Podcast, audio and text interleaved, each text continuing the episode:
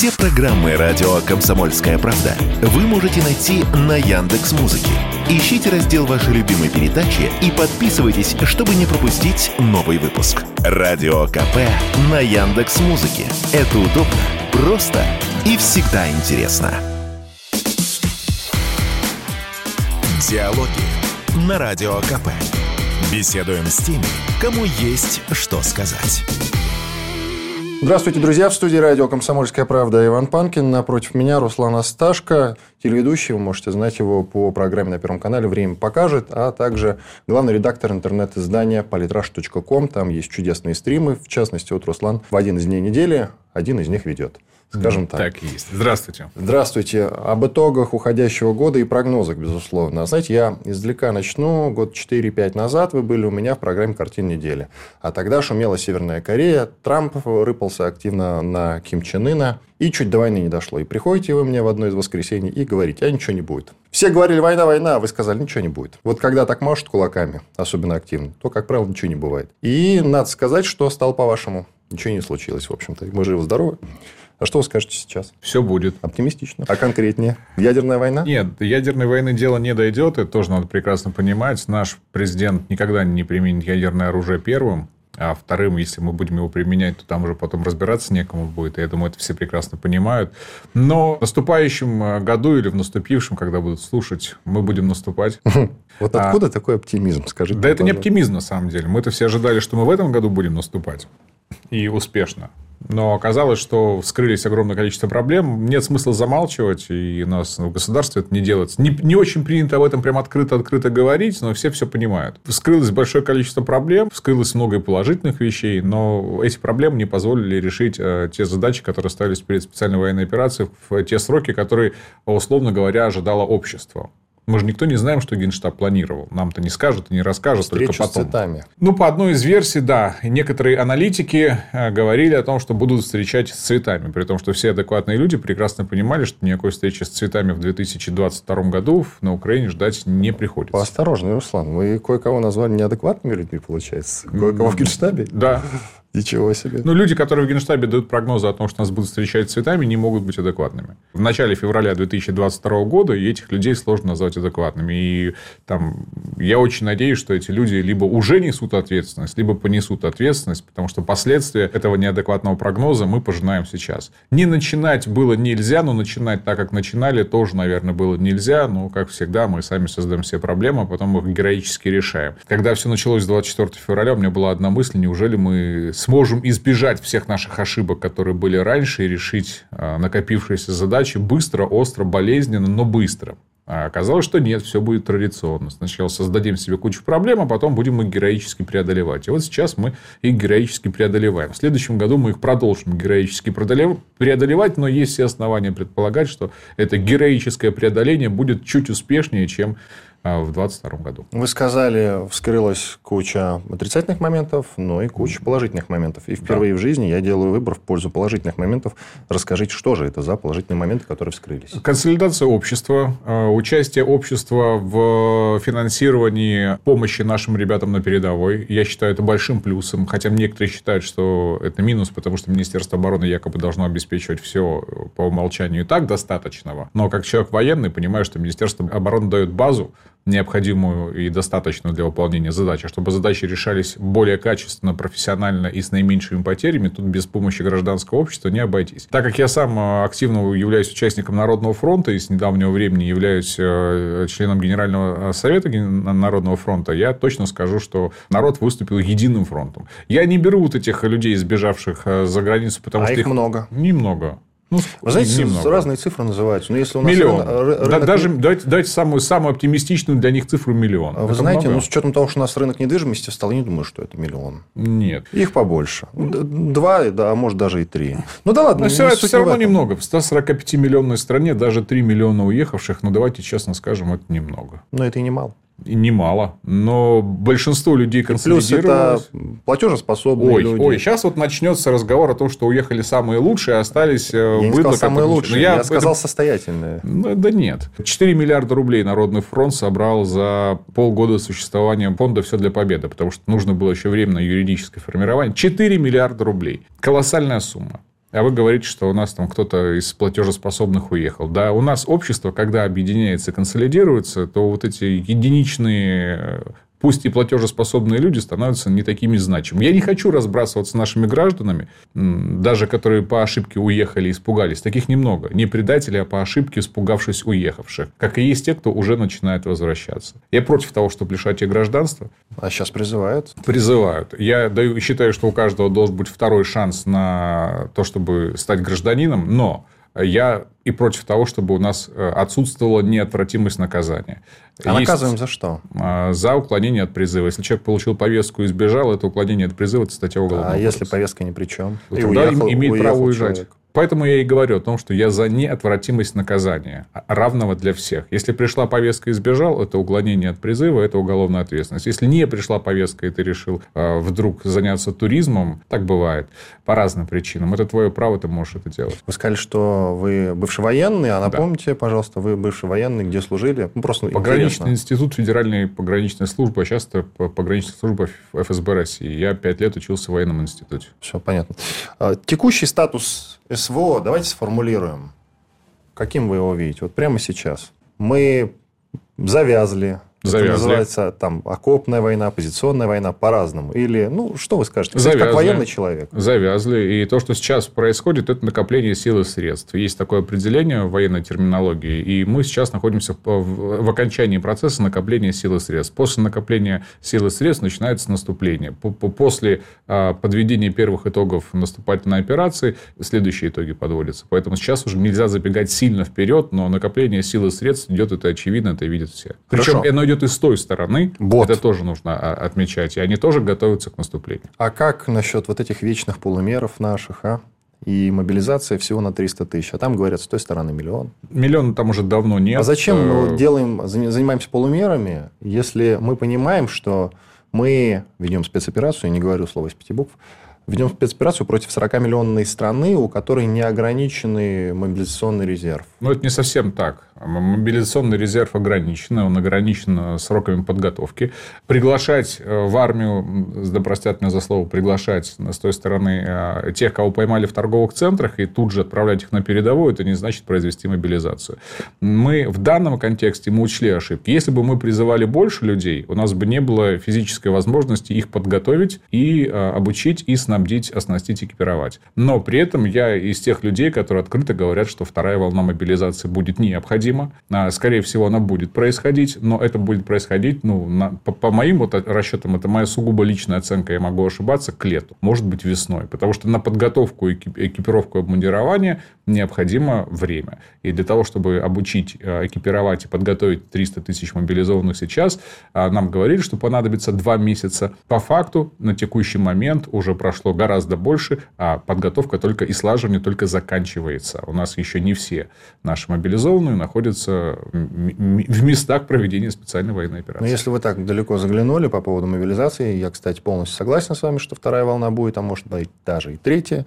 Но если вы заглянули до вот период лета, то что с нами будет происходить летом, как вы считаете, раз нам потребуется мобилизация? Мобилизация потребуется для, как бы правильно выразиться в данном контексте, для освоения новых территорий, для зачистки новых территорий и для установления конституционного порядка на территориях. А ведь то же самое говорили перед первой мобилизацией. Согласен. Но обстоятельства резко изменились. И те мобилизованные, которые у нас поехали туда охранять, тогда же говорили с функцией охраны. Я критикую... Э, Но это же изменилось. Ну, конечно. Я критикую наше Министерство обороны за не э, как гражданин, за не полное откровение с нашим гражданским обществом. Но я понимаю, для чего это делается. Потому что у Министерства обороны могут быть свои цели и задачи большие, стратегические, глобальные. И противника иногда нужно вводить в заблуждение. Но я не согласен с тем, что наше гражданское общество не заслуживает доверия Потому что если бы нам сказали, что первая волна мобилизации нужна для того, чтобы заткнуть дыры, которые образовались из-за в том числе просчета командования, то я думаю, что наше гражданское общество эту честную, неприятную, но честную позицию восприняло бы гораздо лучше, чем позицию по охране э, наших новых территорий. Вот, кстати, я не хотел, но вынужден с вами согласиться. А ведь вы сказали, что наша задача, в том числе, я имею в виду Министерство обороны, это, ну, скажем так, обмануть людей, которые с обратной стороны находятся по другую сторону, я имею в а виду. А сейчас это происходит. Это есть четко четко я э, вижу это, что то, что происходило в февраль-март, мы все говорили, куда мы пойдем, когда мы пойдем и зачем мы пойдем. И любой специалист, который мог там 2 плюс 2 сложить, понимал, где будут происходить определенные действия, какая будет реакция. То сейчас, на текущий момент, мы угрожаем как минимум по 5-6 направлениям, и никто точно не знает, где будет нанесен удар. И я считаю, что это очень хорошо. Но и мы не знаем. И так в этом, в этом и плюс. Мы не должны знать.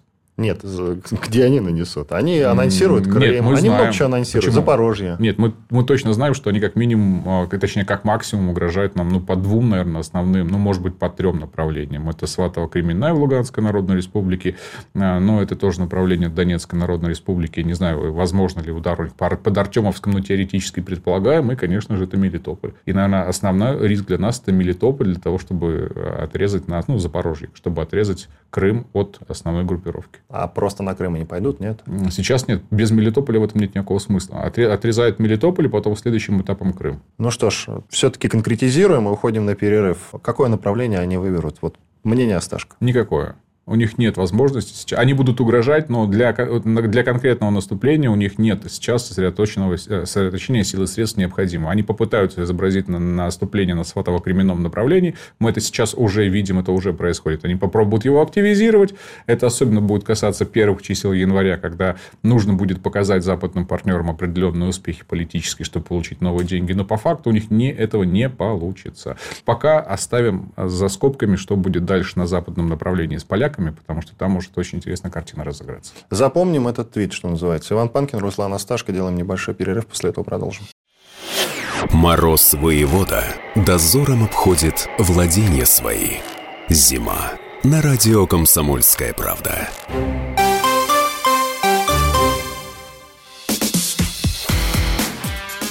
Диалоги на Радио КП. Беседуем с теми, кому есть что сказать. Продолжаем. Иван Панкин в студии радио «Комсомольская правда». Подводим итоги года. Вместе со мной Руслан Асташко, политолог, телеведущий, главный редактор интернет-издания politrash.com, ведущий программы «Время покажет» на Первом канале. Вы знаете, что украинская разведка даже, которая называется ГУР, это же разведка, да? Да, Главное управление разведки. Вот, вот. Э, их глава признал, что положение военного конфликта России на Украине зашло в тупик. А зовут этого главу Кирилл Буданов. Угу, есть такой пациент. Тупик, тупик, тупик. Даже они признают, что тупик. А может, это плохо, что даже они признают, что тупик? Может, все дело идет реально к такому статусу, как тлеющий конфликт? А, для них это тупик, а для нас Он это... говорит про обе стороны.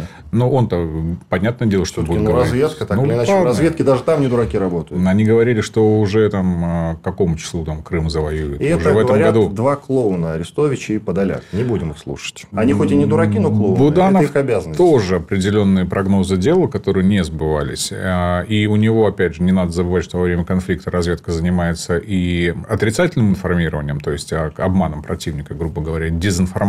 И это важно понимать. Тупик сейчас э, на полях сражений наблюдается. Отрицать это нет никакого смысла. Но если смотреть на день... У нас на Артемовском направлении идет продвижение. Какой ну, тупик? давайте так. Э, Артемовское направление – это направление, которое с точки зрения военной наверное, стратегии тоже можно назвать тупиковым, потому что mm. надо было брать быстрее. Это было сделать непросто. Там а, колоссальное укреп, укреп сооружения, но давайте тоже честно говорить, что наше Министерство обороны имеет определенные идеологические конфликты с ЧВК Вагнера и не могут совместно эффективно выполнять определенные задачи. А добавим туда еще подразделения Росгвардии из-за определенных некоторых политических между собой а, разборок э, не могут эффективно совместно выполнять задачи. Поэтому на этом направлении у нас работает прежде всего ЧВК Вагнер, хотя и других подразделений там немало, и об этом тоже не надо забывать. И им одни тяжеловато дается Артемовск. Хотя они продвигаются. С чем связаны эти конфликты? А? Вот вроде бы времени не для конфликтов, да, не для ссор казалось бы. С чем они связаны? Есть у вас С извечной нашей российской проблемой. Только российской. Византийская система управления, которая связана на интригах, подковерных играх. И, к сожалению, это так. Я думаю, что все-таки это общая проблема, не только российская. Впрочем, ну, принимается, да, ваше мнение. Идем дальше. По Беларуси, как вы считаете, оно вступит в конфликт или нет?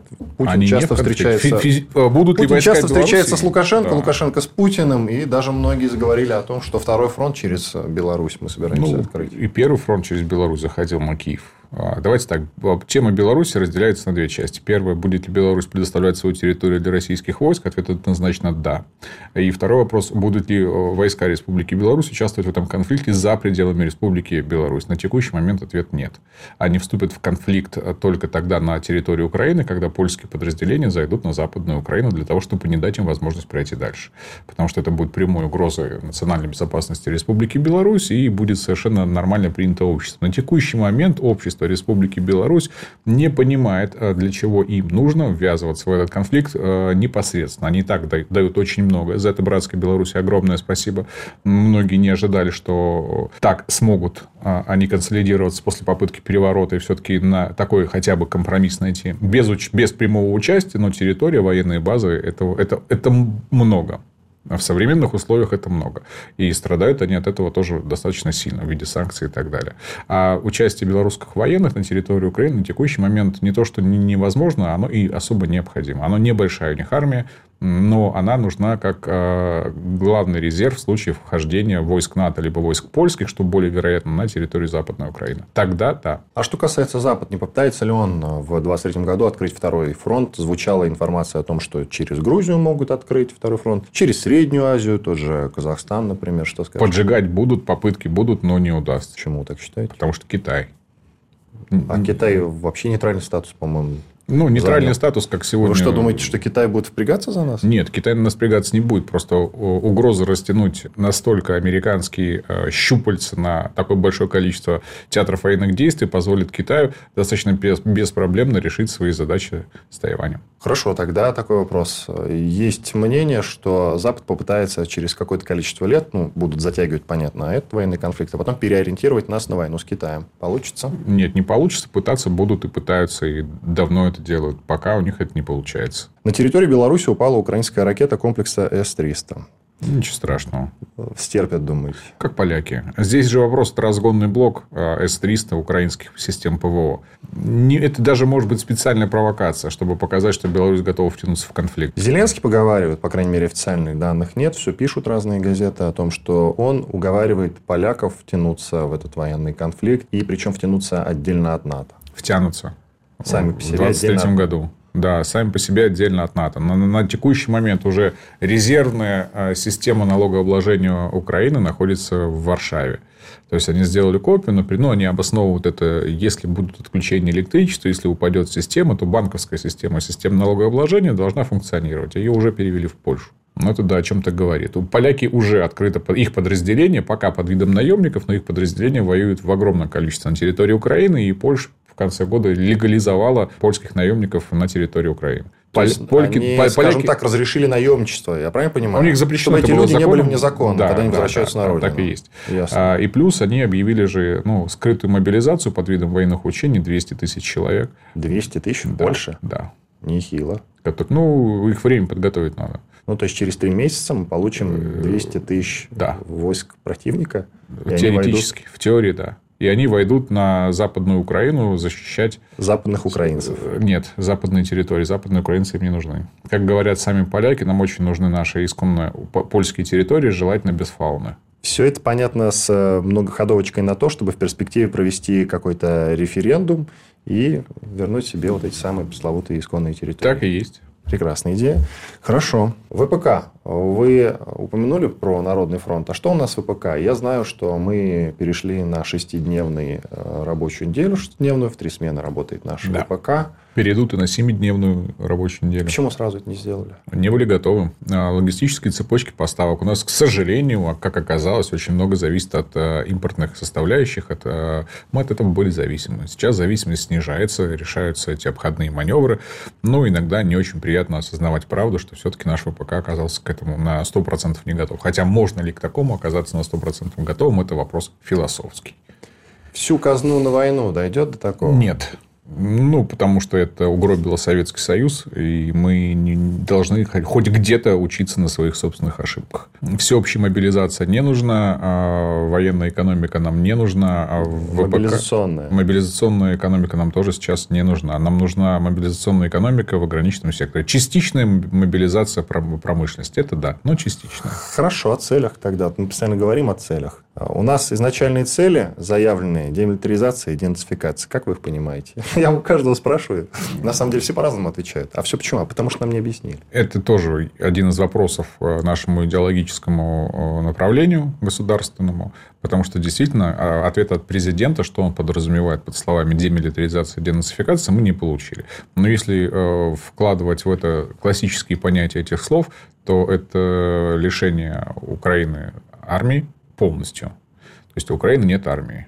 Есть национальная гвардия, которая, там полиция, которая занимается внутренними вопросами, армии нет. А денацификация – это полный запрет э, любой националистической идеологии, включая Бандеру, Шухевича и же с ними, и привлечение к ответственности всех людей, которые этой идеологии придерживаются. То есть, это, трактуя это более широко, это смена а, политического строя на Украине. А вы согласитесь или не согласитесь, что прямо сейчас, вот в текущий момент, украинцы с целями своими обращаются лучше, чем мы, формулируют их значительно лучше, Согласен. чем мы? Наша пропаганда в этом плане работает не так эффективно. А я не про пропаганду говорю. Я, не, я идеологически. Я про руководство даже говорю. Но это тоже часть нашей пропаганды. Вот Зеленский, условно говоря, как бы я его ненавидел, выходит, каждый день снимает какие-то видосики, часть из них бесполезны. Ой, я большой противник того, чтобы это президент Путин снимал каждый день Нет, такие видосики. я же говорю про него, а не про то, чтобы Путин, у Путина делал полно других. Вот. Я совсем про вот. другое.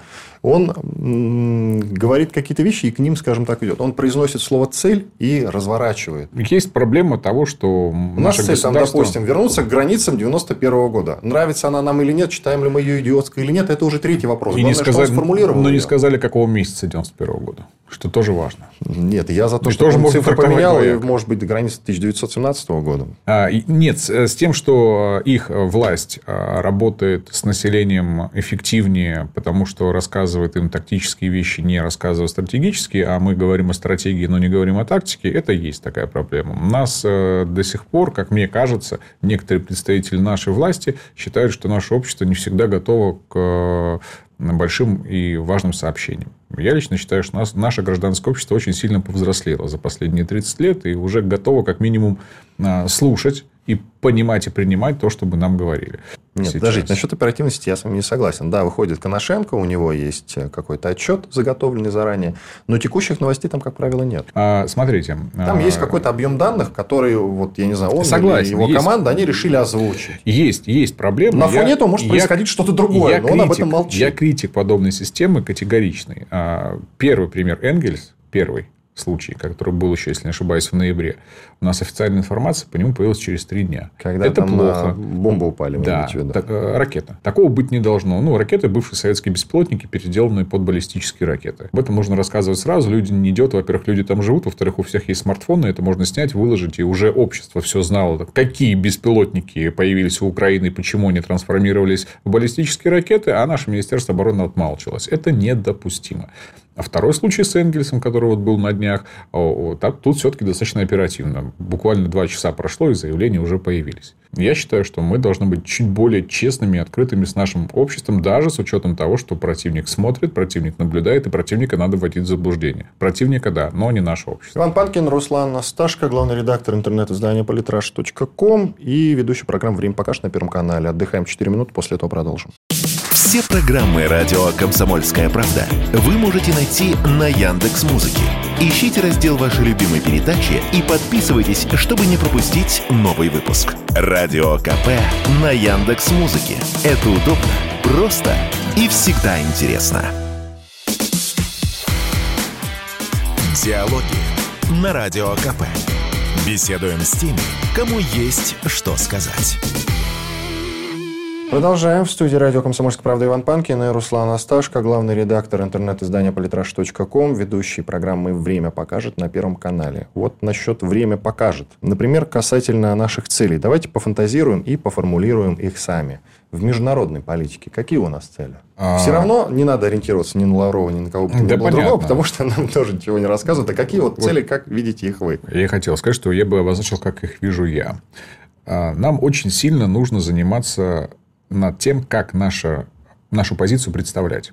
Мы ее очень плохо продаем, извините за такую как бы грубость, но мы этим приемом не владеем. Мы на текущий момент это повстанцы, сопротивление. То, что звучит благодаря Голливуду модно, круто, молодежно, а самое главное, перспективно. Мы сопротивляемся а, тому мироустройству, которое предложил нам коллективный Запад в лице своего единоначалия, и их мнение только важно, а все остальное не имеет никакого значения. Мы этому сопротивляемся. Мы пытаемся построить мир, где все будут равны. Сейчас э, тот же яркий пример Украины и Прибалтики, где активно борются с русским языком. В Эстонии э, там, или в, Лат, в Латвии, по-моему, запретили образование на русском языке полностью уже.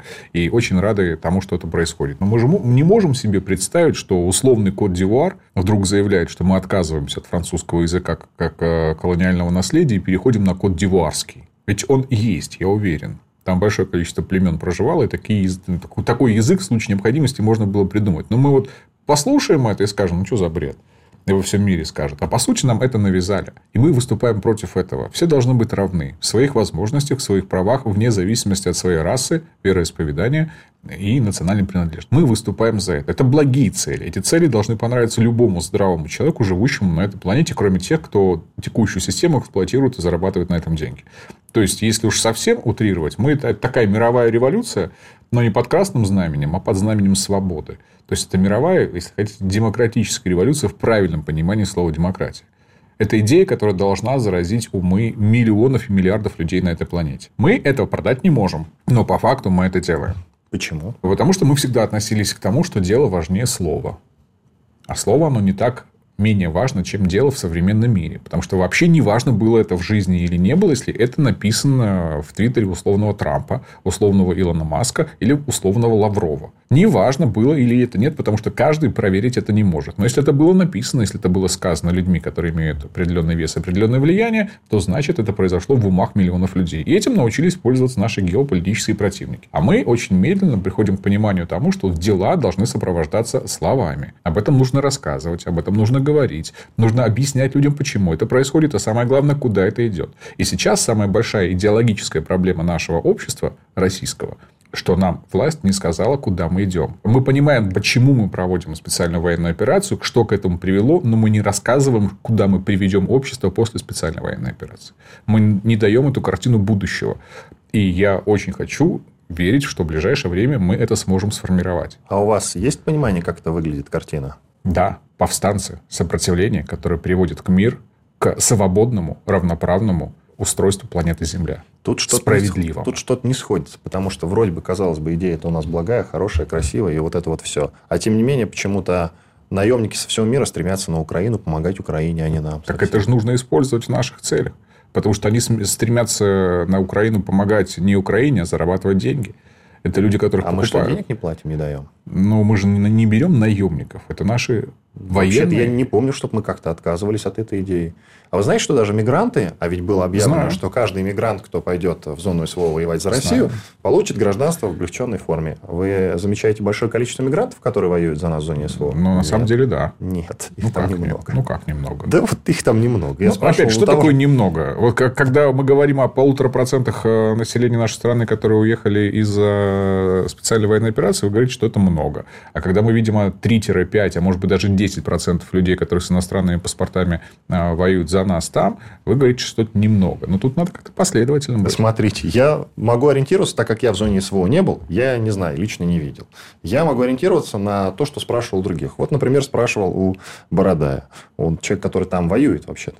Вы там их замечали? Он говорит, ну, что-то, может, одного-двух. Ну вот, это и есть те самые 1-2%, которые Нет, равняются... двух человек, да, все, а все верно. Я понимаю, 1-2 человека, которые есть, если посмотреть на общее количество развернутых сил и средств, это и может быть 1-2%. Но я не говорю, что в этом не существует проблемы. Я говорю о том, что мы должны эту картину делать более привлекательной. И об этом надо рассказывать. А мы этого делать не Как? очень Вроде бы есть хорошая альтернатива. Вместо того, чтобы курьером бегать каждый день по этим лютым морозам да по грязи, да, пойти в зону СВО, там, не знаю, отслужить полгода, год и получить российское гражданство. Но Но проблема нет. в том, что не все из них хотят получить российское гражданство. Зарабатывать здесь деньги это да, а получать российское гражданство не всегда для них это является целью. Вот это тоже проблема. Мы стали, э, не смогли на текущий момент для многих жителей постсоветских республик сделать российский паспорт э, стимулом и притягательным. Для жителей Донбасса после 2014 года, да, безусловно, это было прям вот вожделением получить российский паспорт, потому что тогда бы не получали защиту, потому что статус гражданина ДНР или ЛНР, ну, такой, скажем, честно, был... Даже на территории Российской Федерации не везде принимался как адекватный документ, к большому сожалению. А вот мы не смогли этого сделать. У нас нет очередей, у нас мы не проводим там а, розыгрыши лотереи для получения гражданства российского. У нас в этом есть сложность. Можно ли победить в этой глобальной, и подчеркиваю, глобальной войне, как вы считаете? Что-то просто у многих людей уверенности в этом уже нет. Потому что ну, мы по факту одни против всего мира. Или, может, не против всего, я преувеличиваю. Ну, если в деньгах измерять, то против очень большого мира. А если в людях, то, наверное, нет. Можно ли победить? И так скажу, в, в этом противостоянии нельзя проиграть. Это понятно, что нам проигрывать нельзя. Но все-таки хотелось бы конкретики да. насчет победы победы. Да, можно победить. Но для того, чтобы победить, нужно обозначить конкретно цели и задачи. И эта цели и задачи, это, конечно же, не специальная военная операция на Украине. Это переустройство всего нашего замечательного шарика земного. А какой вы видите победу в специальной военной операции? Как она должна выглядеть? Ради смешного. Заложенные Зеленским в клетке по центрам Москвы. Да нет, конечно, не будут они в клетке. Они, они сбегут за границу, этого будет достаточно. Это же примитивно. Победа в специальной военной операции, если касательно Украины, это, скорее всего, переформатирование, скорее всего, точно переформатирование украинского государства, если оно вообще останется. То есть, есть два варианта. Восточная часть Украины отходит к России, центральная часть Украины становится той Украиной, которая, на которую перекладываются все долги и проблемы, и где якобы остается там украинский флаг, какое-то украинство, и западная часть уходит там, большая часть Венгрии. Такой вариант рассматривается всеми. Но мне лично не очень устраивает, потому что мы разбрасываемся исконно русскими территориями типа Киева, который должен там отойти к Украине. Зачем? Это полный демонтаж Украины как государства. Она должна развалиться на несколько государств? Нет. Они, те части Украины, которые а, смогут войти в состав Российской Федерации, войдут к нам, а часть вполне, может быть, уйдет на Запад, но я бы из-за них тоже поборолся. Обратимся к неприятным воспоминаниям. Был Херсон, нет Херсона. Сообщают, что построят новый город там где-то по соседству на 30 тысяч жителей. И я эту новость понимаю так. Заселят теми, кого успели вывести из Херсона, те, кто изъявил изъявил желание. Ну хорошо, а как назовут? Новый Херсон? Что не, не, и скажут, не, что на самом деле тот Херсон не тот Херсон, Херсоном... который нам нужен, а вот этот новопостроенный – это Херсон. С Херсоном все чуть проще, чем э, с глобальными вопросами. Разговаривали с Владимиром Васильевичем Сальдом, приезжал к нам на программу и в ней... В Рио. Временно исполняющий обязанности губернатора, если я правильно да, помню. все верно, так и есть. А, приоритетная задача на 23 год – возвращение Херсона и Херсонской области. И я уверен, это тоже можно запомнить и записать, что и с Херсонской областью, с Запорожской областью, включая Запорожье, в 23 году вопрос будет решен положительно в нашу сторону. Ну, это, это, это, это территории э, конституционно станут и фактически станут территориями Российской Федерации. Я человек не военный, но, тем не менее, за военной тематикой слежу и наблюдаю, а вы все-таки военный человек. Но даже я знаю, что прямо сейчас Херсон взять, ну, это прямо скажем... Нет смысла. Вот именно, нет смысла, да и возможности особо нет. Чтобы взять Херсон, нужно сначала как бы победить Киев официально, а нет, потом не уже... совсем. Не совсем даже Киев. Там есть вариант захода через, ну, севернее Херсон, через Кривой Рог. Даже во время Великой Отечественной войны с Херсоном вопрос решался уже как бы после основных событий. Да. Поэтому сначала решается вопрос северный, Киев, Кривый Рог, Приднестровье, и потом решается вопрос с Херсоном и вместе с Николаевым и Одесской областью. И да, мы упираемся в вопрос, почему это решение, скорее всего, которое было не военным, а политическим, зачем оно было принято? Ох, кто ж его знает. Ну, а может кто-нибудь ответить на вопрос, почему в 2014 и 2015 году не было принято решение идти до конца? Да мы все 8 лет об этом дискутируем. Вот, поэтому это политическое есть, решение. Есть официальный, кстати, согласны вы с ним или нет, ответ на отчет. Мы, я в него не верю, были не готовы к этому.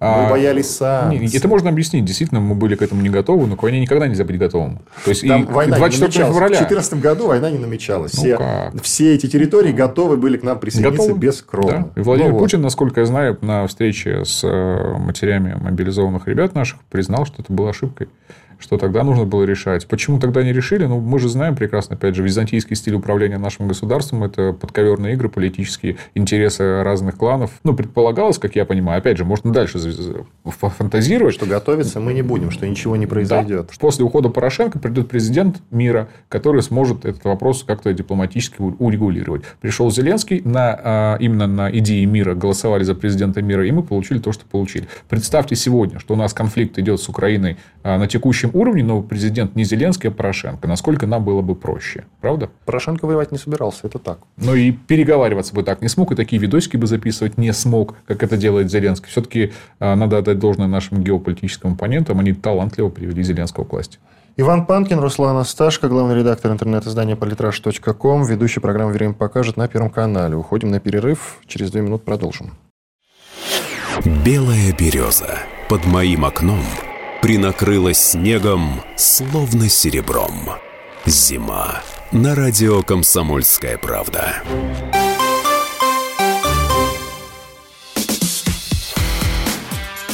Диалоги на Радио КП. Беседуем с теми, кому есть что сказать. Продолжаем. В студии радио «Комсомольская правда» Иван Панкин. Подводим итоги. В этом мне помогает Руслан Асташко. Скажите, пожалуйста, Руслан, 23-й год станет завершающим вот в этом глобальном противостоянии или нет? А хотя бы на украинском фронте? Нет. То есть, даже с Украиной мы не покончим в 23-м году? Нет, но перелом произойдет. И как будет... вы видите этот перелом?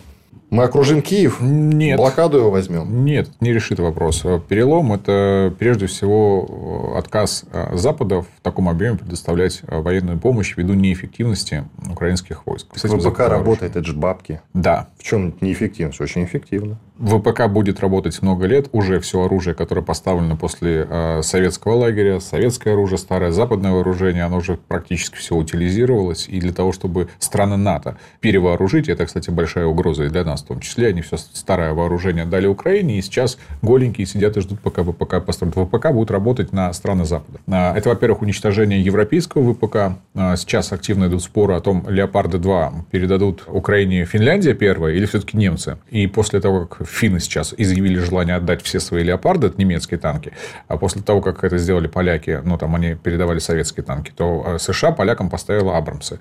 А финны говорят, мы отдаем леопарды, поставляйте нам Абрамсы. Это замена европейского вооружения на американское. Очень выгодно ВПК работает. Не надо, чтобы работал европейский ВПК, надо, чтобы работал американский ВПК. Там бабки. Хорошо. Я скажу непопулярную вещь. Мне кажется, что, впрочем, не остановит глобальную войну, но европейцам, да и американцам вообще не выгодна победа Украины. Согласны со мной? А знаете почему? А потому что эти наглые, мерзкие, борзые люди потребуют себе кучу преференций, вплоть до возвращения ядерного статуса. Потребуют, чтобы, значит, Киев, а не Брюссель был столицей Европы. И прием, соответственно, и в НАТО, и в Евросоюз. А в Киеве будут э, все офисы вот этих вот перечисленных организаций главные. Я Согласны думаю, или нет? Конечно, согласен. Украинцы всегда мечтали жить как в Европе, но работать как в Европе они никогда не мечтали. И в Европе Потому это что сейчас... не умеют, не хотят? Не хотят. Зачем? Это же, это же уникальная модель, бизнес-модель, не знаю, национальная идея. Ты получаешь все преференции, бонусы, тебе все должны денег, а ты не должен работать. Это идеальная модель для Украины и для украинцев.